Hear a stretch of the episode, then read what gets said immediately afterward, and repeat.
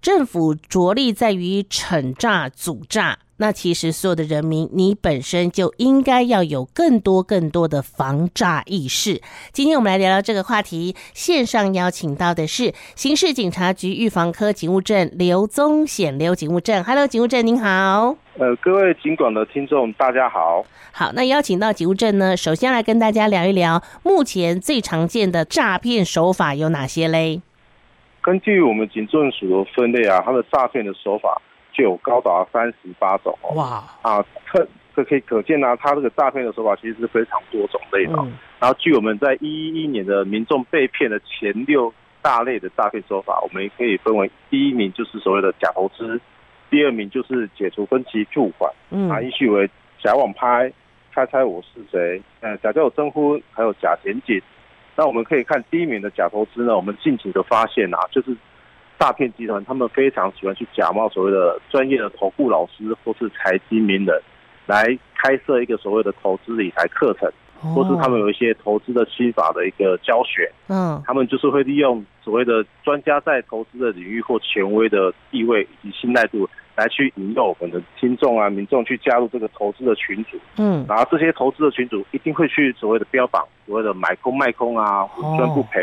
或是小额投资的一些标语，来吸引我们的民众去投资时下的一些所谓的呃虚拟通货啊，或是一些虚拟货币，嗯或是一些外汇的一些期货，或是一些没有上市的股票。来让民众去做一些投资，嗯然后其次，他还会一定，他有一个动作，就是会要求民众一定要加他们的 line 哦，以嗯及加入他们的所谓的投资群组，然后保证他们说他们这样做，他他们可以去获利。嗯然后再来就是，民众就会陆续一直看到说他们的获利的金额啊，或一直一直的增加，对，然后直到民众想说，哎，他们想要去获利，想要去领取的时候，诈骗集团说，哎，你要提供就是要再汇一些钱，像是要缴一些保证金啊，嗯或者说再汇一些钱之后，他们才可以去领。然后直到民众真的已经所谓的一直贿赂、会会去打歹徒的诈骗之后，嗯他们就会没有办法去领。然后等到最后面歹徒就会发现到民众已经没有钱了，他们就会消失，甚至会退群。哈，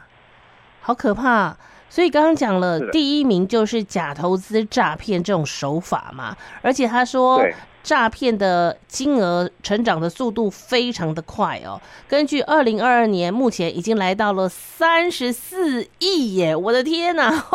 到底什么会原因会造成这样的现象嘞？其实我这个金额会那么庞大，是原因说，在一零九年的时候，我们发生的就是所谓的新冠状疫情，所谓 COVID-19 的疫情的爆发，然后到我们所谓的去年的后疫情时代之后，民众可能因为在家里，呃，嗯就是因为居家隔离或是居家办公，导致说他们的所谓的就业上的有一些问题，导致他们的营收哦嗯变成会减少，所以民众会急于去投资，然后去赚一些钱，然后在疫情。民众也是，同时也会大幅去减少一些户外活动，哦，然后都会在家里所谓的上网啊之类的，所谓一些宅经济的一些普及的问题下，导嗯致民所谓的歹徒他就是利用网络以及嗯电信的方式来进行诈骗。哦，因为你不会出门，所以就在家里划手机，划着划着，他又用这么诱人的话术来骗你，钱就投进去了。是的，啊，那其中有一个资料让我觉得更奇怪的是，我们过去啦，过去都觉得比较容易受到诈骗的，可能是因为他资讯量比较不够的老人家，对不对？但是不是、欸？对这次资料告诉我们说，最容易被骗的民众反而落在十八到二十三，其次是二十四到三十九。啊，这些不都是一天到晚在划手机、看电脑的人，他们怎么反而被骗啦？对啊，因为我像早期的台湾啊，我们最常见我们所谓的传统大戏啊，嗯它最常见就是我们所谓的金光党，还有所谓的假算命啊，还有一些所谓的互助会，对，这些打诈骗的歹徒啊，通常他们都是所谓面对面，就是人跟人会直接接触来进行诈骗。是，那它的原因就是因为当时的网络的资讯不发达，嗯嗯，然后嗯此类诈骗的犯嫌啊，其实都是熟人或是一些朋友的介绍，嗯所以民众大部分都知道谁是谁。然后这些被害人通常是在社会上都已经有一些地位了，对也，就是说这些人可能都是已经出过社会，或是说他是一些退休的群主。所以他的年龄层都会比较倾向中年至中长中年者之类的。嗯哼，然后直到一九九零年代的时候，随着金融跟电信的服务的发达，嗯所以他的一些诈骗的手法跟管道也开始有一些变化。嗯然后诈骗集团为了避免引发去查缉，他会透过所谓的电话、嗯，简讯跟网络方式来进行一些诈骗。所以所谓的假检警啊，以及网络诈骗、呃网购诈骗以及投资诈骗这些手法都变成一些主流。哦，所以这些像是使用一些三 C 产品的族群，就会变成我们所谓的被害者年龄层。哦，然后在十八到二十三岁多为一些群那个社会群组，是因为他们属于他们可能都还在就业，所以嗯并没有一个呃一个工作，也没有一个稳定的收入。嗯他们平常的生活就是在使用电脑，嗯那导致说他们可能都会在网络上去消费啦、去购物之类的，所以他们可能会比较会常收到一些歹徒的一些诈骗的资讯，嗯像是学生他们可能会去玩网络游戏，嗯，然后可能就是因为购买一些虚拟货币啦，嗯或是一些一些宝物，然后就被人家骗了。然后在二十四到三十九岁这群组，都会是已经已经脱离了学生时代，然后对可能都刚刚才出出出社会去赚钱，嗯然后为了赚自己的人生的第一桶金，他们有可能就会在网络上寻求一些所谓的投资的管道，然后可能就被进行诈骗。那也有可能是因为刚刚出社会，想多交一些朋友，在网络上去寻求利用网络的交友平台去认识一些朋友，然后有可能会遭骗。所以这些二十四到三十九岁的时候，他们可能就是因为也是因为集中在所谓的社会以及工作上，然后缺乏接收外在资讯，导致说他们可能会被骗。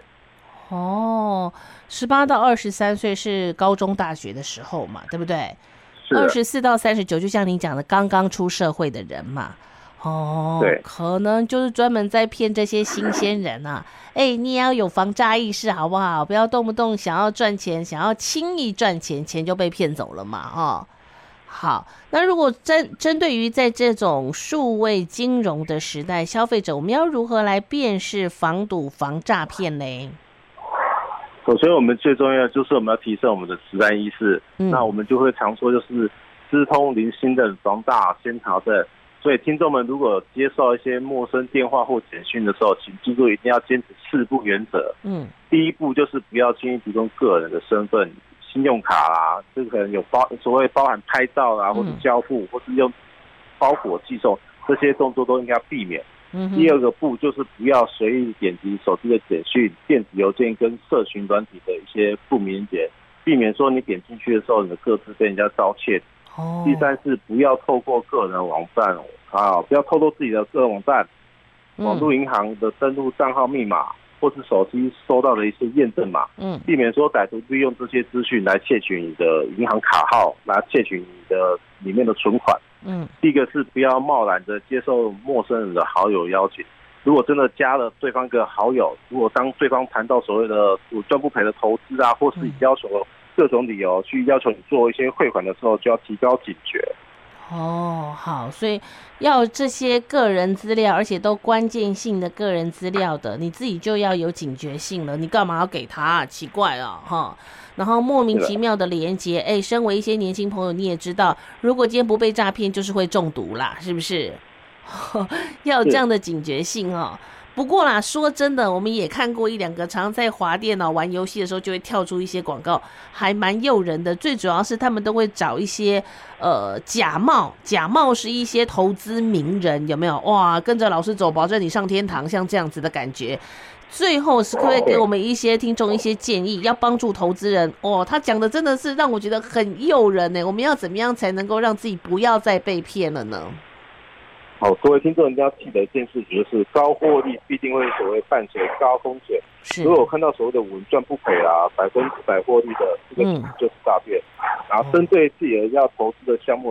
应该有深入的去了解，不要随意的去听信别人给的平台。投资之前一定要先做足功课，好，更要去理论、理论地去理财，嗯利用一些正常的管道去收集一些所谓的商财知识吧，来创那个去创造自己对市场的敏锐度，不要随机抱着那个投机的心态，好，避免落入诈骗的陷阱。如果是真的遇到了诈骗啊，你们可以直接拨打六专线，或是到邻近的派出所，啊，都会有远景的一起作为处理跟回应。最重要、最重要的一个关键就是，投资一定是有赚有赔，那种零成本、高获率、稳赚不赔，一定就是骗人的，是不是？是的，对啊，啊，他自己这么赚，他自己赚就好，他干嘛要报给你呢？奇怪了， 哈哈对对对不对？所以一定是千万不要说，因为这些看起来很诱人的话术，你就一直把钱毫无节制的通通都丢进去，哇，这样真的是一个非常可怕的行为，一定要特别谨慎。那如果真的觉得很怀疑，或者想要查证，刚刚讲一六五的反诈骗专线是可以拨打的嘛，哈。对，可以拨打。不然我们就说你拿去临近派出所问一下，警察也会告诉你说，哎，这个很多人来问了，这是诈骗呐，对不对？对对对，哦，好，大家一定要好好的保护好自己的荷包，赚钱真的很不容易，好不好？不要轻易人家一两句的话术就把钱给骗走了。大家都有防诈的意识，就能够有效防堵诈骗的这个数字一再的飙高了哈。好，今天非常谢谢警务证，谢谢您哦，好，谢谢。谢谢。